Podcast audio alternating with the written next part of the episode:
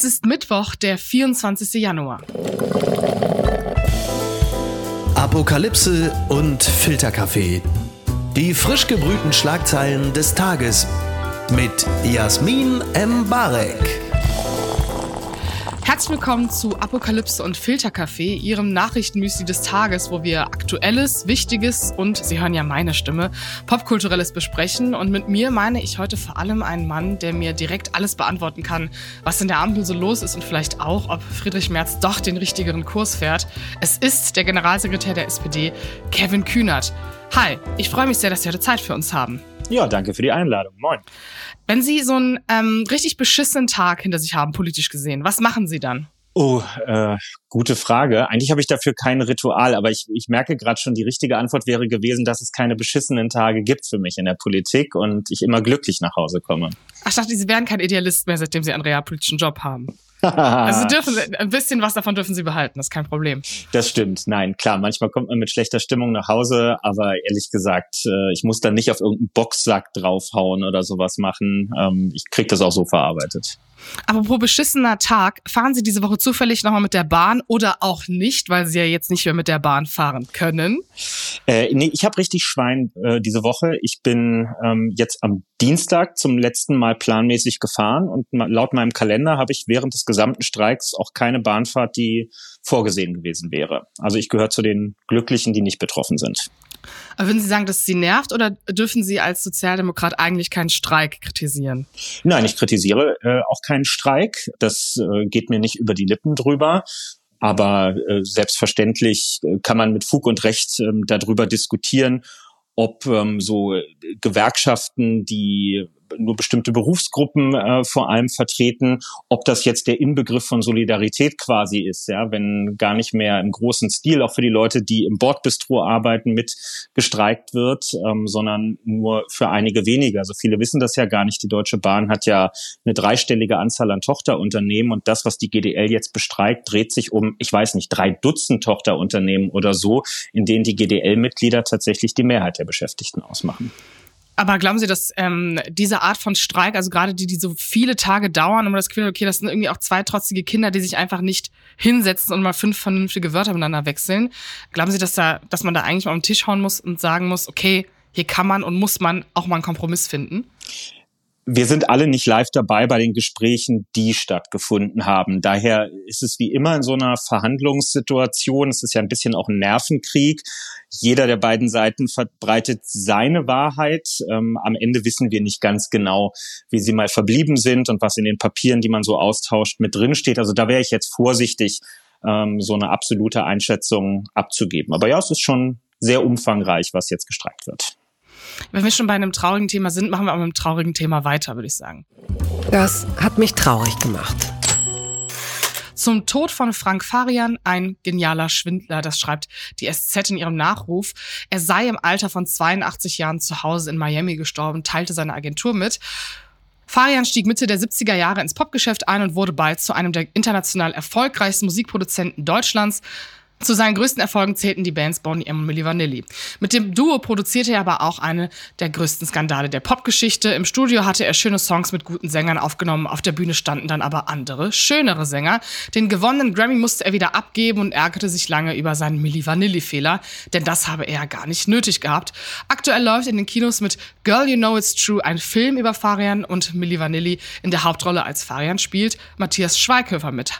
Ja, an der Stelle erstmal natürlich unser Beileid, würde ich sagen. Mit 82 Jahren ist ja trotzdem auch ein gutes und stolzes Alter. Aber der Film, der jetzt da ist, den, den haben Sie, haben Sie den gesehen, Herr Kühnert? Nee, ich habe den nicht gesehen, bislang nicht. Äh, ich habe mitbekommen, dass es ihn gibt, aber beim letzten Kinobesuch habe ich mich äh, für was anderes entschieden. Was denn? Äh, aber ich würde nicht ausschließen, ihn mir noch anzugucken. Aber oh, ich weiß, äh, doch Napoleon habe ich geguckt zuletzt, stimmt. Okay, das, das okay, das finde ich so schlimm, dann müssen wir weiter über diesen Film sprechen. Ähm, oh Sie waren ja, als der, als der Skandal passiert ist damals, waren Sie ein Jahr alt. Das heißt, Sie haben das ja nicht wirklich mitbekommen. Aber war Milli Vanilli in Ihrer Musik, hat das bei Ihnen irgendeine Rolle gespielt? Haben Sie das gehört? Fanden Sie das gut? Nee, also ich habe jetzt nichts direkt mit Medi Vanilli zu tun gehabt. Natürlich habe ich von dem Skandal mitgekriegt, man kennt die Songs, aber als Kind der 90er dann eher aus den unweigerlichen äh, Radio-Jingles mit dem Besten der 70er, 80er und von heute. Und da war dann halt auch Milli Vanilli gerne mal dabei. Also ich muss ehrlich sagen, ähm, in der moralischen Bewertung habe ich manchmal das Gefühl, ich finde das gar nicht so schlimm. Ich finde auch die Aberkennung dieses Grammys, also klar, man muss halt crediten, wer das wirklich gesungen hat, aber wenn es nach außen irgendwie gut aussieht, kann man sich auch manchmal einfach damit zufrieden geben. Das ist ja ein Maß gegen, passiert ja nicht nur in der Musikindustrie. Sehe ich ganz genauso. Also die äh, die Missachtung der künstlerischen Leistung von denjenigen, die irgendwie nie dafür die Bühne gekriegt haben, das ist sicherlich ein Problem, was es auch in anderen Kunstzweigen gibt. Aber am Ende würde ich sagen, also gute Unterhaltungskunst ist, wenn Menschen etwas konsumieren und sagen, das hat mir eine gute Zeit gemacht. Ich habe gern zugehört, ich habe gern zugeguckt, das Gesamtpaket hat gestimmt und mir eine, eine gute Stimmung bereitet. Und das haben die doch damals ähm, geschafft. Und daher hätte ich jetzt persönlich da keine Probleme mit und auch als Konsument keine Rachegelüste sozusagen. Das ist jetzt natürlich zitierfähig, das wissen Sie. Aber ich finde ja bei dem Film, also ganz zynisch gesagt, schon interessant, dass er jetzt so kurz nachdem der Film da ist, gestorben ist. Also klar, es hatte auch was mit dem Alter offensichtlich zu tun. Und äh, am Ende seines Lebens besaß Farian drei eigene Studios in Miami, wo er auch wohnte. Freude am Leben und Freude an der Arbeit seien ihm wichtig, sagte er zu seinem 75. Geburtstag, also sieben Jahre her der deutschen Presseagentur. Andere Wünsche habe er nicht, außer einen. Irgendwann möchte ich mal im Studio umfallen und das war's dann. Aber noch nicht jetzt gleich. Das ist passiert und äh, wir gedenken an ihn und machen weiter. Sowas kann man sich nicht ausdenken. Kai Wegner hält an Berliner Antidiskriminierungsklausel fest. Das berichtet der Tagesspiegel. Berlins regierender Bürgermeister Kai Wegner will an der umstrittenen Antidiskriminierungsklausel festhalten, die erst am Montag von Kultursenator Joe Cialo ausgesetzt wurde. Es müsse nur eine rechtssichere Grundlage geschaffen werden. So Wegner. Nach großer Kritik zur Einführung der Klausel war die Ankündigung Cialos in der Kulturszene, aber auch der Landespolitik auf Erleichterung gestoßen. Daniel Wesener, Sprecher für Kulturfinanzierung bei den Grünen, lobte Cialo angesichts der mangelnden Fehlerkultur in der Berufspolitik für das Moratorium. Ich glaube, das ist ein ganz wichtiges Signal. Dafür will ich mich bei Ihnen bedanken. Auch Manuela Schmidt der Linken zollte Cialo Respekt und forderte für das weitere Vorgehen die Einbeziehung der Kulturschaffenden und Institutionen. Auch die Demonstrierenden demonstrierenden Vertreter der Kulturszene hatten die Entscheidung schon als Sieg gegen staatliche Zensur gefeiert.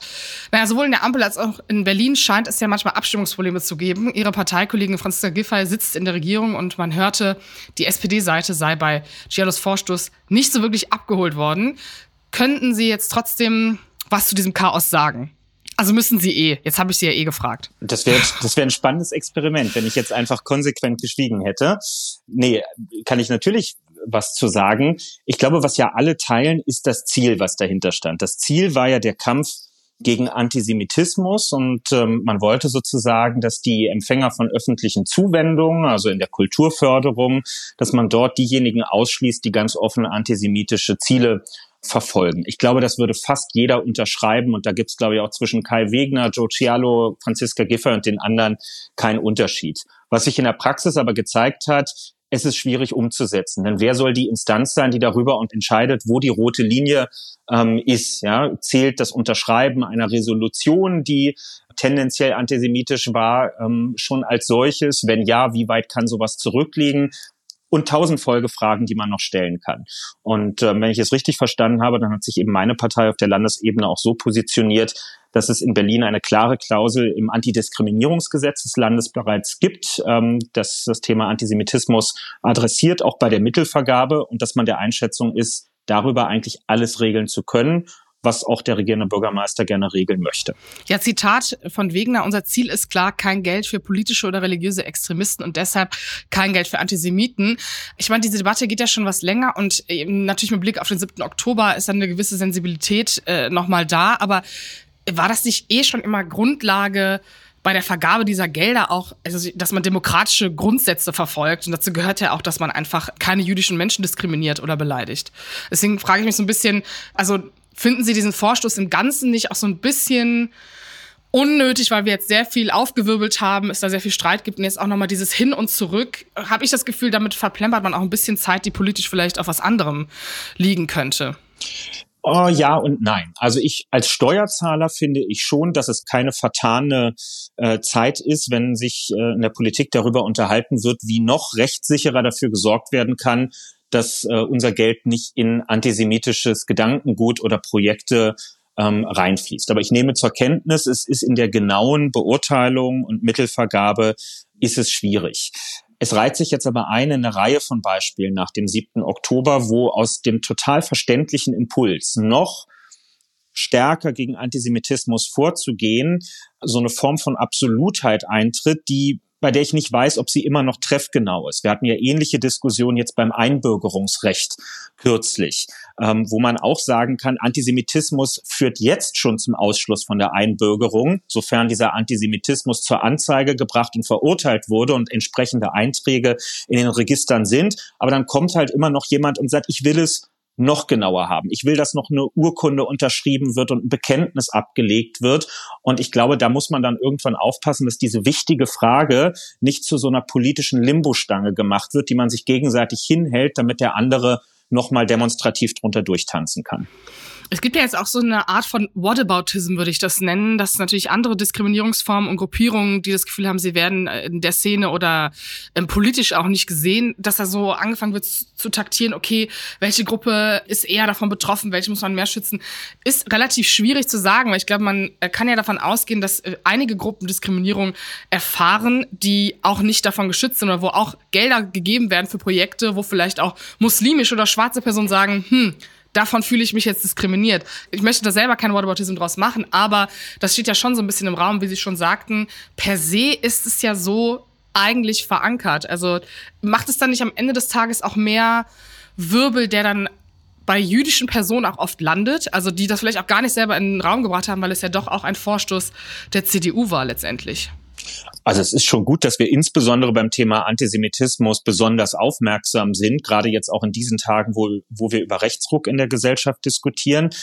Für mich ist die rote Linie ganz klar. Dort, wo künstlerische Ausdrucksformen darauf aufbauen, dass Antisemitismus konkret geäußert oder dargestellt wird. Ob das auf der Dokumenta mit den entsprechenden Darstellungen waren oder ob das Äußerungen jetzt eben im Rahmen von äh, Konzerten oder ähnlichem wären, da kann es keine zwei Meinungen drüber geben. Mein Eindruck war jetzt eher die, die Grauzone, bei der es unterschiedliche Auffassungen gibt, ist, wie die politischen Äußerungen von Künstlerinnen und Künstlern auch jenseits der Bühne zu bewerten sind. Also darf, kann und will ich aus öffentlichen Mitteln jemanden fördern, der in einem anderen Kontext, zum Beispiel eine BDS-Resolution, also eine Boykottresolution gegen den Staat Israel unterschrieben hat? Kann ich das künstlerische Tun dieser Person von einem politischen Aktivismus, teilweise auch schon in der Vergangenheit trennen. Ich glaube, das ist nicht ganz trennscharf der Fall, aber ich nehme auch ernst, wenn ich beispielsweise mit meinem Parteifreund Carsten Broster, der auch noch Präsident des Bühnenvereins in Deutschland ist, spreche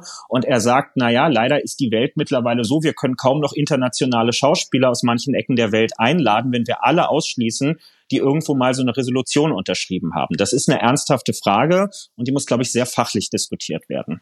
Vielleicht noch kurz zur Fehlerkultur. Ähm, der Moment, in dem alle so ein bisschen aufgeschnappt haben, oh, Joe Giallo rudert da zurück und man das Gefühl hatte, ah, hier überlegt jemand auch mal, sein kritisiertes Projekt zurückzuziehen. Haben Sie da auch kurz gedacht, boah, finde ich eigentlich gut?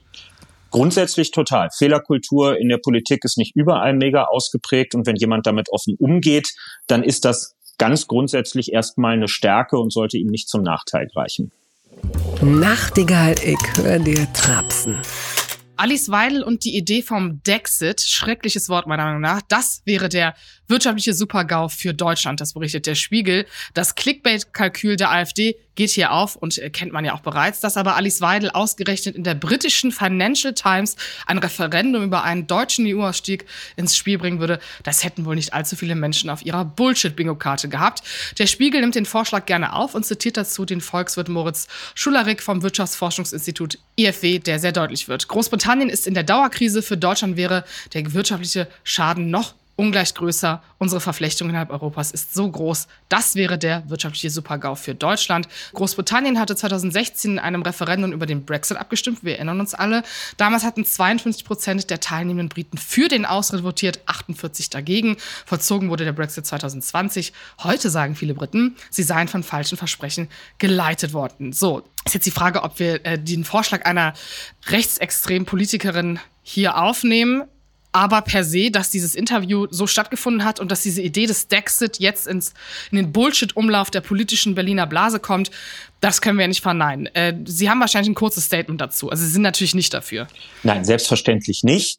Ähm, ich glaube, wer, wer den Wirtschaftsstandort Deutschland zerstören will, der muss solche Vorschläge machen wie Frau Weidel. Wir sind eine Exportnation und über die Hälfte unserer Exporte geht in den Raum der Europäischen Union, in die 26 anderen Mitgliedstaaten.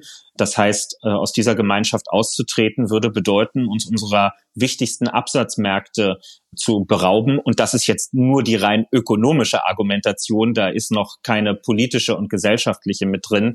Aber gut, die Katze ist jetzt aus dem Sack. Ist ja wichtig für die weitere Diskussion. Die AfD hatte sich in ihrem Wahlprogramm ja um diese Frage gedrückt. Und jetzt spricht Frau Weidel aus, worum es eigentlich geht.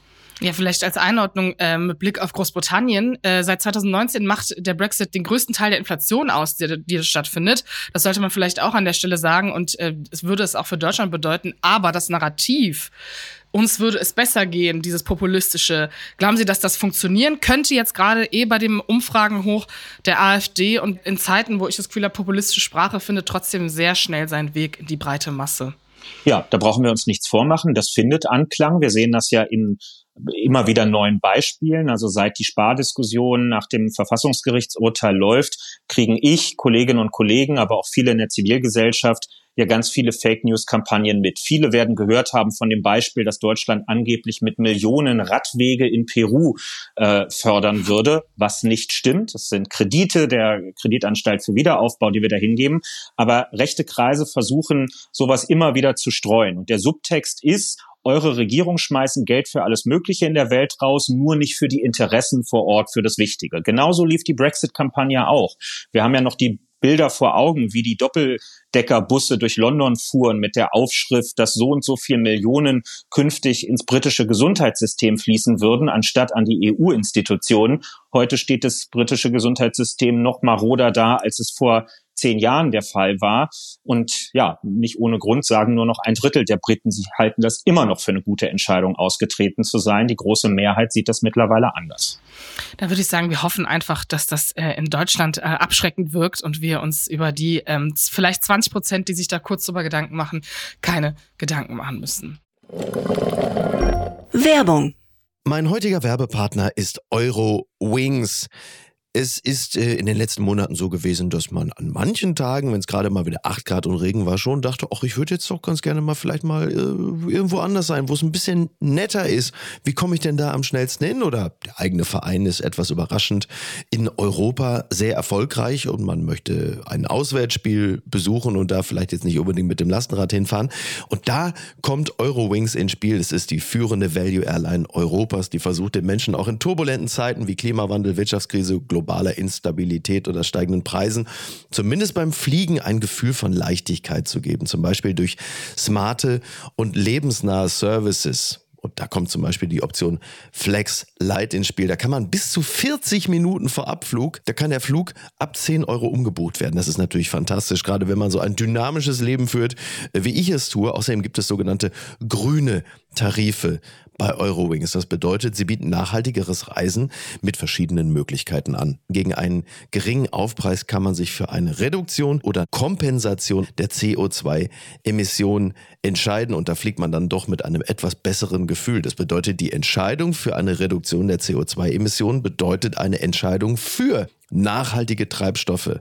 SAF ist ein Kraftstoff mit bis zu 80 Prozent weniger CO2-Emissionen als herkömmliches Kerosin und wird hauptsächlich aus biogenen Reststoffen wie zum Beispiel Speiseölresten gewonnen. Das habt ihr auch noch nicht gewusst, oder? Ich auch nicht. Finde ich aber großartig. Die reine Kompensation unterstützt zu 100% Klimaschutzprojekte. Für Nachhaltigkeitsoptionen kann man sich sowohl während als auch nach der Buchung des Fluges entscheiden. Mit all diesen Möglichkeiten bietet Eurowings seinen KundInnen ein entspannteres Reiseerlebnis. Also jetzt das gesagt habend, fühle ich mich auch schon deutlich entspannter. Alle Infos zum entspannten Reisen mit Eurowings findet ihr auf eurowings.com und wie immer auch in den Show Notes. Das ist sie jetzt, die Wende. Arabische Länder arbeiten an Plan für Zwei-Staaten-Lösung. Saudis bieten Anerkennung Israels an. Das berichtet der Deutschlandfunk und zitiert einen Medienbericht des Wall Street Journals, nachdem mehrere arabische Länder an einem Vorschlag für eine Zwei-Staaten-Lösung nach Ende des Gazakrieges arbeiten. Saudi-Arabien bietet demnach im Gegenzug für die Schaffung eines palästinensischen Staates die Anerkennung Israels an. Der Vorschlag sei Israel über die USA unterbreitet worden. Details würden noch ausgearbeitet. Bisher sei die Haltung der israelischen Regierung aber ablehnt, hieß es. Die Gründung eines palästinensischen Staates sei dabei der Hauptstreitpunkt. Vor dem Gazakrieg hatte Saudi-Arabien als wichtige Schutzmacht der Palästinenser unter US-Vermittlung bereits Gespräche über eine mögliche Normalisierung der Beziehungen mit Israel geführt, was durch den Krieg aber zum Erliegen kam.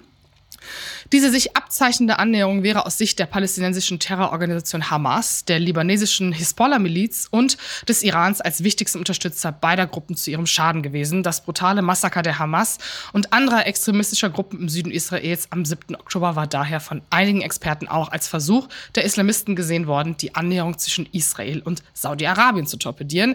Die Nachricht über den arabischen Vorschlag kommt zu einem Zeitpunkt, an dem erneute diplomatische Bemühungen um eine Beendigung der Kämpfe angelaufen sind. Nach den USA verstärken nun auch Deutschland und die EU den Druck auf Gegner einer Zwei-Staaten-Lösung für den Nahostkonflikt. Ähm, Sie auch, Herr Kühnert?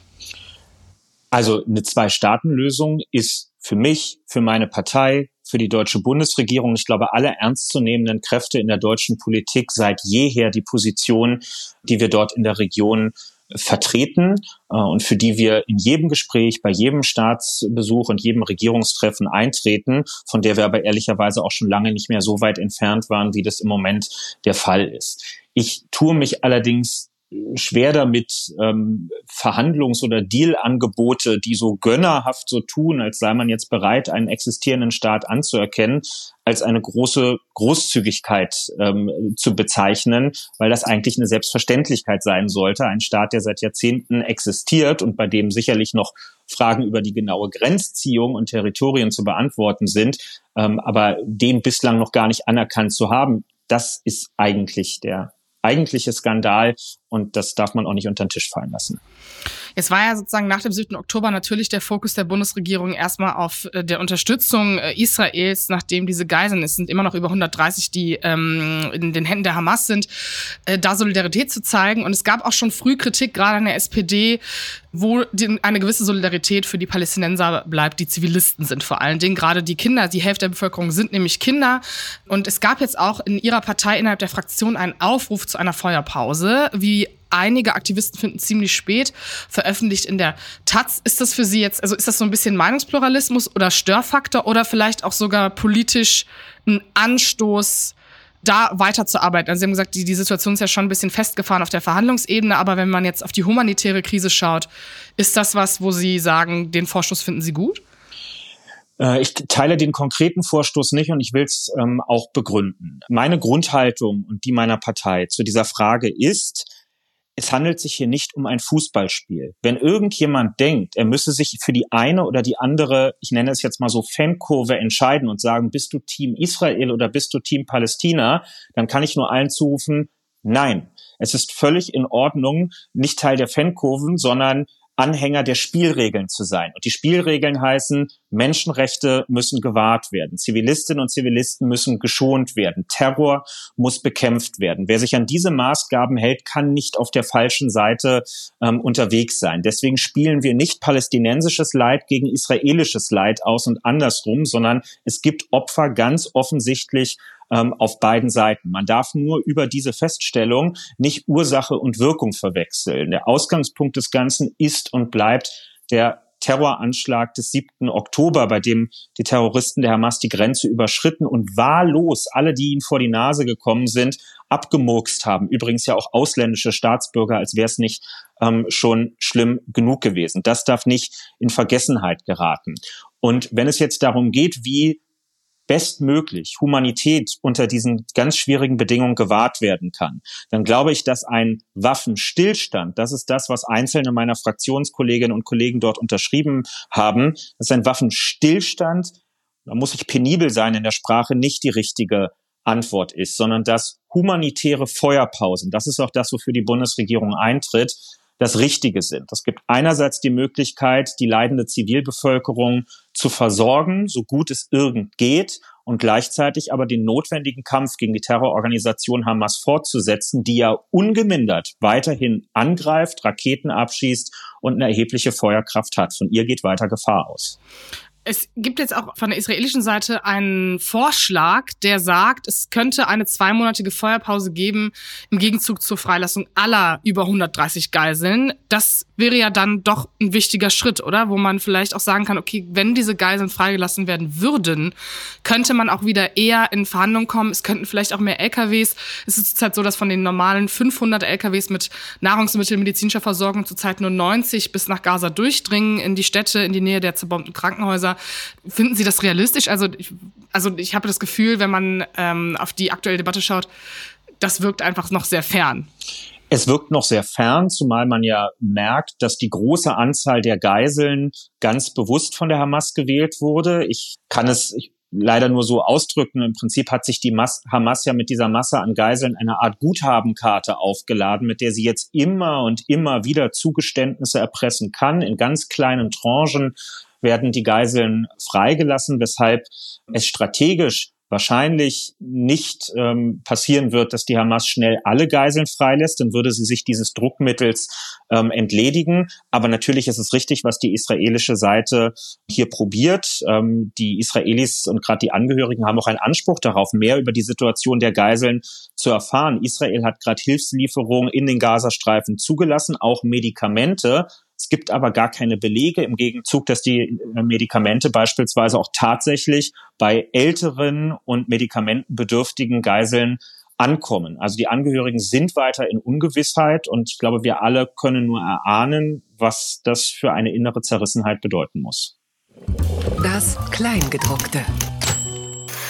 So könnte es zu einem Verbot der jungen Alternative kommen, das berichtet Zeit Online. Mehrere Politiker fordern ein Verbot der AfD-Jugendorganisation Junge Alternative. Die Zeit sammelt Anhaltspunkte, wie realistisch das sei und welche Folgen es hätte. Während bundesweit Hunderttausende Menschen gegen die AfD protestieren, sucht die Politik weiter nach Instrumenten der wehrhaften Demokratie gegen den Rechtsextremismus. Zum langwierigen Parteienverbot gibt es eine Alternative, die derzeit viel diskutiert wird, die AfD-Jugendorganisation Junge Alternative verbieten. Der Grünen Vorsitzende Omid Noripur sprach sich am Sonntag dafür aus. Auch Thürings Innenminister Georg Mayer von der SPD findet die Idee sinnvoll, als auch die Bundesinnenministerin Nancy Faeser, die sich am Dienstag geäußert hatte und dieses Verbot auch als gut sieht. Ist ja für eine Ministerin, die durchaus eine schärfere Asylpolitik äh, in den letzten Monaten durchzieht, relativ eindeutig. Jetzt sind wir wieder in dieser großen Frage, was verbieten wir, wie schaffen wir es, die AfD politisch zu begrenzen, dass sie die Demokratie nicht weiter gefährdet. Ist denn so ein Schritt, ich meine, die junge Alternative ist wirklich in der Öffentlichkeit Rechtsextremismus zu zeigen, nochmal eine Stufe härter als die AfD, die ja versucht, das manchmal noch zu maskieren. Glauben Sie, das wäre jetzt der, würde irgendwas bringen, wenn man zumindest die Jugendgruppe verbietet? Ich habe da ein bisschen anderen Blick drauf. Für mich geht es erstmal gar nicht um die Frage, ob das was bringt. Ich habe da einen wenn Sie so wollen, ein sehr orthodoxes Verständnis mhm. von unserer Verfassung. Unsere Verfassung gibt uns die Möglichkeit, solche Organisationen zu verbieten, wenn sie nachweislich wasserdicht bewiesen gegen die freiheitlich-demokratische Grundordnung, gegen unsere Demokratie, unsere Verfassung arbeiten. Das heißt, wenn staatliche Institutionen das feststellen und dafür Belege haben, dann erwarte ich, dass ohne irgendeine taktische Erwägung dieser Schritt vollzogen wird, einfach weil wir uns selbst ernst zu nehmen haben. Davon zu trennen ist die Frage, ob das jetzt ein riesiger Fortschritt im Kampf gegen den erstarkenden Rechtsradikalismus ist, das ist für mich erstmal nicht maßgeblich. Ja, vielleicht um nochmal zu verdeutlichen, was in der JA so abgeht. Äh, da geben Menschen wie der Dortmunder Anwalt Matthias Helferich den Ton an und der bezeichnet sich selbst als eins der freundlichen Gesichter des NS und wurde zum Austritt in der AfD gezwungen deswegen. In der JA aber teilt man seine Inhalte gerne mit der Welt. Anderes Beispiel, ihrem Profil auf X hat die JA in Nordrhein-Westfalen gerade das Logo Team Remigration, viel diskutiertes Wort, Unwort des Jahres ähm, verpasst. Das heißt, also äh, die Beweise für die Gesinnung sind ja auf jeden Fall da. Aber ich glaube, ich meine, die Kritik, dass man die AfD vielleicht auch schon früher hätte verbieten sollen, also zumindest den Prozess hätte anfangen sollen, die steht ja auch schon lange im Raum. Und wenn Sie sagen, okay, es braucht Anhaltspunkte, schauen wir nach Thüringen, ähm, wo es die rechtsextremistische Einstufung zum Beispiel gibt. Äh, wieso fängt man da nicht eigentlich jetzt aktiv an, das zu verbieten? Ich meine, das ist doch genau die progressive antirassistische Politik, die man sich vielleicht auch von Sozialdemokraten wünscht, oder?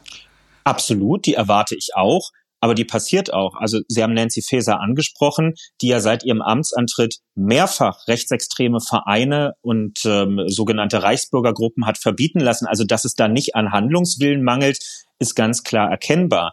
Nur es ist eben nicht so leicht, wie jetzt manche denken, dass man einen gesellschaftlichen Konsens im politischen Raum herstellt darüber, dass eine Organisation am Abdriften ist und dann muss man sie verbieten, sondern das NPD-Verbotsverfahren ähm, oder die beiden, die geführt wurden, hat uns sehr genau gezeigt, a, es dauert lang und es braucht eine mehrjährige engmaschige, über alle Bundesländer hinweggehende Beweiskette, die auch bis kurz vorm Urteilsspruch immer noch Bestand ähm, haben muss. Dafür bieten die Erkenntnisse, die wir aus Sachsen, Thüringen und Co. haben mit der Einstufung als gesichert rechtsextrem für die AfD, sicherlich eine Grundlage, aber sie sind nur notwendige und noch nicht hinreichende Voraussetzungen, um tatsächlich für eine bundesweit agierende Partei zu dieser Einschätzung ähm, zu kommen. Also wir dürfen uns das nicht zu leicht vorstellen.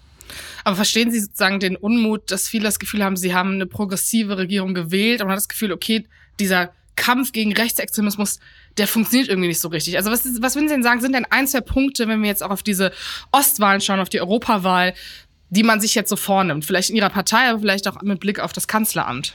Für meine Partei kann ich es klar sagen, das wichtigste Ziel für diese Wahlen ist eine hohe Wahlbeteiligung, weil wir einfach die Zahlen der Vergangenheit kennen. Menschen mit einer antidemokratischen Neigung gehen mit einer hohen Wahrscheinlichkeit eh wählen, egal was für eine Wahl ansteht. Das heißt, ihr Anteil am Gesamtergebnis ergibt sich daraus, wie viele von den anderen, wie viele von der Mehrheitsgesellschaft wählen gegangen sind. Das ist insbesondere für meine Partei, für die SPD eine große Aufgabe, weil wir traditionell eine Wählerinnen und Wählerschaft haben, bei der nicht alle automatisch zur Wahl gehen, sondern viele den, ich nenne es mal, extra Kick Motivation brauchen, warum gerade dieses Mal zu dieser Wahl es für sie richtig ist, wählen zu gehen. Diesen Kampf, den nehmen wir auch an. Wir müssen die AfD sowohl inhaltlich stellen, also erklären, wo sie lügt und Leute hinter die Fichte führt, wenn sie zum Beispiel sich an die Seite von Landwirten stellt bei Subventionsstreichung, obwohl in ihrem Programm die Streichung all dieser Subventionen vorgesehen ist, wenn sie für Niedriglöhnerinnen und Löhner eintritt, obwohl sie im Bundestag nicht mal für 12 Euro Mindestlohn gestimmt hat. Wir müssen aber auch grundsätzlich argumentieren, denn Rechtsradikale sind nirgendwo in Europa an die Macht gekommen, weil sie die absolute Mehrheit erlangt haben, sondern weil sie immer Steigbügelhalter gefunden haben, die ihnen ins Amt verholfen haben. Und deswegen muss der Blick auch zu den anderen gehen mit der Frage, seid ihr willens und in der Lage, eine klare rote Linie zu ziehen und zu sagen, bis hierhin und nicht weiter, mit denen machen wir nichts. Man muss sagen, in der Bevölkerung passiert das ja durchaus. Schauen wir auf diese Demonstrationen. Es gibt auch jetzt erste vorsichtige Umfragen, in denen man die AfD ein bis zwei Prozent unter ihren letzten ähm, hohen Umfragenergebnissen sieht. Hoffen wir mal, dass das in die richtige Richtung geht. Gewinner des Tages. Oscars 2024 Hüller und das Lehrerzimmer nominiert, das berichtet das ZDF. Wer so weit gekommen ist, hat quasi schon gewonnen. Die Liste der Oscar-Nominierten ist seit gestern Mittag bekannt gegeben worden und es gab gleich mehrere Überraschungen für deutsche Schauspieler und Filmemacher. Die Regisseure Wim Wenders und Ilka Czatak sind mit ihren Filmen Perfect Days und das Lehrerzimmer in der Sparte bester internationaler Film nominiert. In der Kategorie beste Hauptdarstellerin tritt Sandra Hüller mit ihrem französischen Krimi Anatomie eines Falls gegen Hollywood-Stars Emma Stone, Carrie Mulligan Mulligan, Lily Gladstone und Annette Benning an. Die Größte Überraschung aber ist trotzdem das Lehrerzimmer, der beim deutschen Kinostart noch als Nischenfilm gegolten hatte und jetzt zum Welterfolg wird. Drehbuchautor Johannes Dunker schrieb uns dazu kurz vor der Aufzeichnung per WhatsApp, sie seien überwältigt, begeistert und unendlich dankbar. Der Film Oppenheimer hat mit 13 Nominierungen die meisten für einen Oscar dieses Jahr bekommen. Barbie von Greta Gerwig bekam acht, unter anderem für den besten Film. Äh, jetzt natürlich wieder die, also wir haben ja am Anfang schon gesehen, deutsche Filme von Matthias Schweighöfer schauen Sie anscheinend nicht. Aber haben Sie das Lehrerzimmer oder Anatomie eines Falles gesehen, Herr Kühnert? Weder noch, ich habe das beides nicht gesehen. Ich möchte das auch nicht als Ignoranz gegenüber den Filmen gewertet sehen, sondern es zeigt nur, dass ich echt wenig Zeit für Kinobesuche habe. Das könnte ja wirklich, also das könnte jetzt Ihren Hatern eigentlich wieder ein Argument geben, sie gut zu finden, weil sie sich ja wirklich nur inhaltlich aufrichtig mit dem befassen, was wichtig für dieses Land ist. Wobei, man könnte ja auch sagen, Sandra Hüller auch gut für die ostdeutsche kulturelle Wende. Ne? Als ostdeutsche Schauspielerin international wahnsinnig erfolgreich und auch sehr bodenständig, denn sie steht nächste Woche wieder in Leipzig auf der Theaterbühne und ich bin eh großer Sandra Hüller-Fan. Die kennen Sie ja wahrscheinlich trotzdem, auch wenn Sie den Film nicht gesehen haben. Sandra Hüller ist mir absolut bekannt und mir ist auch nicht entgangen, dass äh, wirklich auch im internationalen Film sie einfach einer der der Personen des Moments ist, so kann man es, glaube ich, ähm, ausdrücken, gefeiert bei jedem äh, Festival. Und Sie haben es ganz richtig gesagt, eben auch eine Ostdeutsche, die weltweit reüssiert. Ich glaube, sie ist in Suhl ähm, geboren worden, also genau. in Südthüringen. Und insofern, ja, eine der Botschafterin, der positiven Botschafterin dieser Region. Und äh, ich finde das sehr sympathisch, dass sie sich, nein, manche würden sagen ja, sie macht sich rar. Ich finde einfach, sie fokussiert sich auf ihre Arbeit und äh, gibt nicht so viel Raum für das voyeuristische Interesse, was einige ja. vielleicht an ihr und anderen Promis haben. Und das finde ich sehr straight, wie sie das handhabt. Ja, ist auf jeden Fall einfach, finde ich, sehr deutsch. Also es hat, verbindet sich gut mit so deutschem Nationalstolz, auf das man auch stolz sein kann, äh, weil sie so, wir erinnern uns an die Bilder bei den Golden Globes, bei denen sie auch nominiert war, sie einfach wahnsinnig so wirkt, als würde sie eigentlich gerne nach Hause gehen, vielleicht ihr nächstes Skript lesen oder was Gutes essen. Und das finde ich wahnsinnig toll. Aber auch das Lehrerzimmer, das hatte ich eben erwähnt.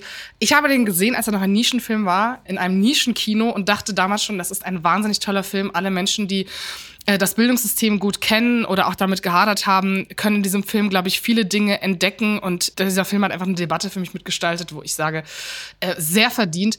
Ich hoffe, dass einfach äh, deutsche Oscars gewinnen. Das ist wirklich der einzige, ich weiß nicht, wie das bei Ihnen ist, aber ich, ich fieber dann schon auch. Ich habe nicht viel mit Nationalität, aber dann denke ich so, ja, das sind Deutsche. Die müssen jetzt gewinnen. Das finde ich toll. Ich bin noch. Sie müssen jetzt sagen. Sie sind ja deutscher Politiker. Sie müssen das jetzt sagen. Ich muss hier gar nichts sagen an der Stelle. Ähm, ich bin noch resttraumatisiert von den Bildern von Florian Henkel von Donnersmark, der damals mit äh, oh, ja. dem Oscar rumgewählt hat. Das ist noch tief auf meiner Festplatte verankert. Insofern bietet sich vielleicht die Möglichkeit, neue Bilder jetzt in meinem Kopf zu schaffen. Ja.